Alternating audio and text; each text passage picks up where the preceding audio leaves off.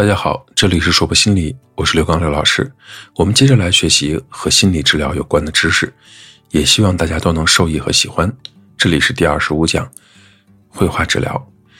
绘画呢是一种非言语的表达，我们可以从个体的绘画作品中了解他的内心世界，了解他的情绪，了解他的人格特征。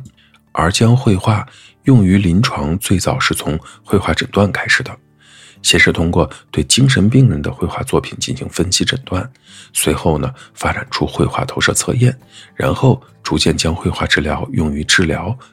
干预领域，也就是说，从精神病院扩展到了儿童领域，扩展到了有情绪困扰的人群、有创伤经历的人群、需要自我成长的人群等等。绘画治疗呢对人们的帮助也越来越大。绘画治疗的起源。可以追溯到史前人类的岩洞壁画，这些绘画表达了原始人类与当时世界的关系以及对生命的探讨。在古埃及时代，相传伊姆科特普用绘画活动来治疗精神病患。到了18世纪末和19世纪初，欧洲精神病院中的大多数医生相信，相信什么呢？相信精神病人的艺术作品可以证明他们对病人的诊断，特别是对于。精神分裂症的诊断，随后又将患者的绘画作品用于心理康复当中。到了19世纪末，人们开始尝试系统的通过绘画来了解人类自身。最初的研究重点集中在儿童身上。伯特呢，在1927年的时候，把画人作为一项智力测查的方法，试图对儿童的智力发展进行测量。而 Good Enough 呢？他在一九二六年研究儿童以及青少年画人的规律，让儿童画一个人，并且第一次的尝试从其所画的人来判断其成熟度和智力。他首次把绘画和智力评估联系在了一起。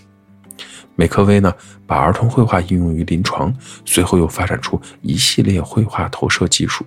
如房树人技术、动态家庭图、学校动态图等等。这部分的内容呢，我们在绘画心理分析的课程中专门有讲。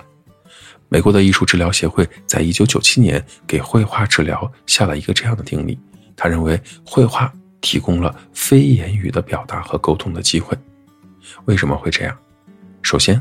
绘画天然就是表达自我的有效工具，它是表达我们潜意识的直接工具。人们在绘画时会很自然地浮现出一些联想、记忆或者某些片段，我们不会具体去探讨那是什么，但是却会把情绪、体验用线条和色彩表达在作品当中。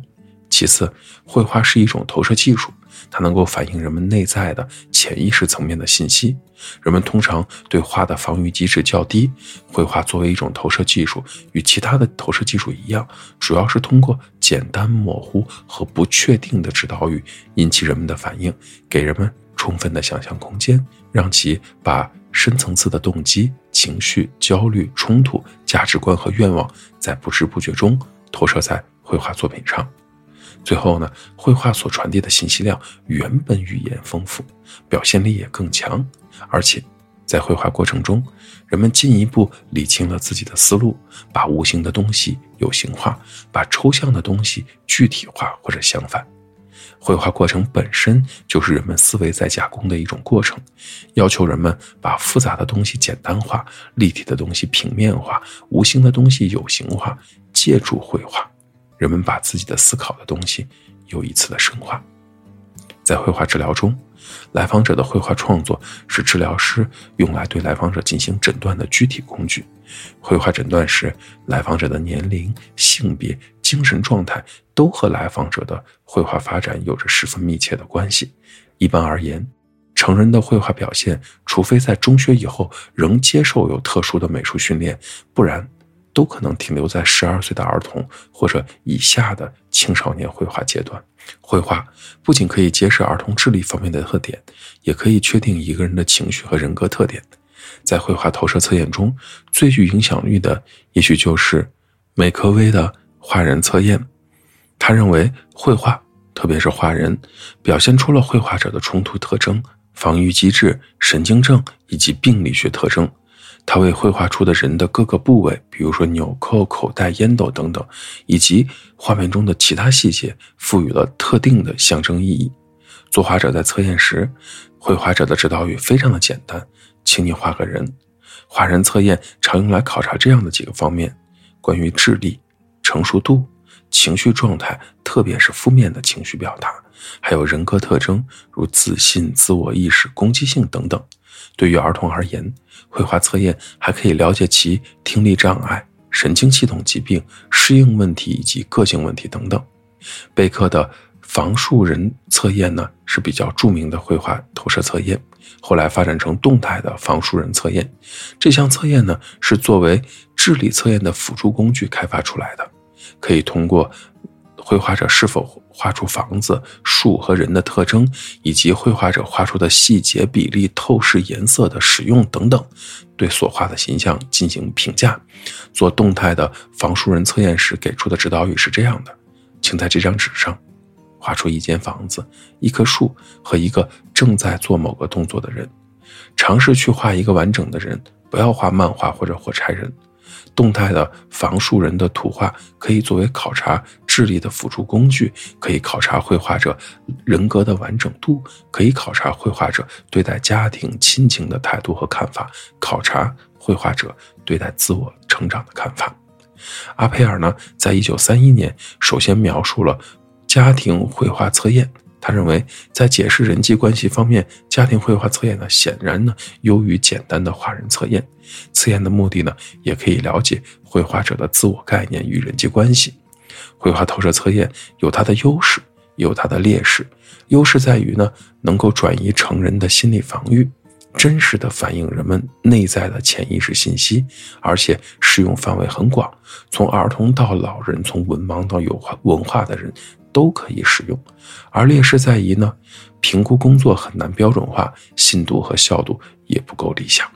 绘画呢，不仅可以作为一种智力测验和人格测验的工具，同时呢，也被广泛的用于临床治疗。其治疗方法呢，也包括以下几种：命题绘画、自由绘画、接着画、绘画与讲述等等这样的方法，在这里就不展开讲了。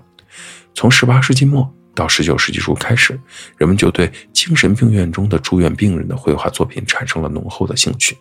开始的时候，把病人的绘画作品作为诊断精神疾病的一种方法，并且应用到精神病院当中。随后呢，人们又开始对儿童画表现出了极大的兴趣，开始将儿童画用来评定儿童的智力水平，并将绘画治疗应用于那些受到身体虐待、性侵害、受到暴力或者面临其他危机的儿童。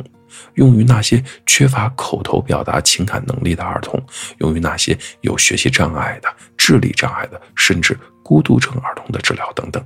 近年来，绘画治疗的应用范围已经远远的不止如此，涉及到了更多广泛的领域，其中更多的集中在对来访者的情绪困扰、创伤经历、人格成长、自我概念等心理问题的干预和治疗上。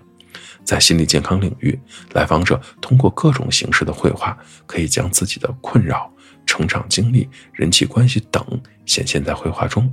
通过画出自己的情绪，将那些看不见、摸不清的情绪变得有形状、有颜色。通过画树，可以直接的探索成长经历；通过画房屋，可以探索对自身的看法；通过画家庭动态图，可以探索与家人的关系等等。而治疗师。则通过使用各种绘画治疗的方法，与来访者一起探索他的问题，使来访者不仅通过图画，而且借助图画，用语言表达出来，达到一种宣泄、解决并且整合的治疗效果。除了以上的特点之外呢，绘画治疗还用于企业培训、团队建设、企业生涯规划的团体辅导以及客户服务的培训等等。绘画。作为一种非言语的表达，传递的信息是丰富的，表现力也更强。这些绘画作品代表着作画者的内心世界，帮助我们了解他的情绪，了解他的人格特征等等。绘画中，绘画治疗师了解来访者，通过绘画形成了有效的沟通。绘画是一种有效的工具，我们既可以通过绘画作品对来访者进行诊断评估，也可以通过绘画对来访者进行治疗整合。另外呢，由于绘画治疗具有非语言沟通的特质，所以范围更广，从幼儿、智障者、丧失语言功能者到心理健康者均能接受绘画治疗。由于绘画投射作用，往往容易治疗师过于主观的评估绘画者的作品，给予主观的判断。所以在治疗过程中，治疗师一定要结合来访者的实际情况去分析其作品，有针对性的开展治疗。另外呢，想要做一名绘画治疗师也是相当不容易的，因为作为一名绘画治疗师，不仅要有心理治疗的基础，还得学习绘画心理学的知识，不仅要掌握正常儿童绘画表现的原则，还要对绘画有一定的敏感性。另外，想要成为一名合格的绘画治疗师，也是需要大量的临床实践和督导的。如果有兴趣的话呢，也欢迎大家去关注我们的绘画心理分析的课程。关于绘画心理分析的技术，我们也会有详细的讲解。这一讲的内容到这里就结束了，希望大家喜欢。如果你很喜欢关于心理治疗这方面的知识，也欢迎您持续的关注我们。这里是说博心理，我是刘老师。虽然我们只是心理学界的一棵小树苗，但是我们努力做到我们的最好，用真诚的态度。客观专业的方式，向每一个愿意关注我们的人分享一切你想知道而我们又恰好了解的心理学知识。请记得，不管你在哪里，世界和我陪伴着你。再见。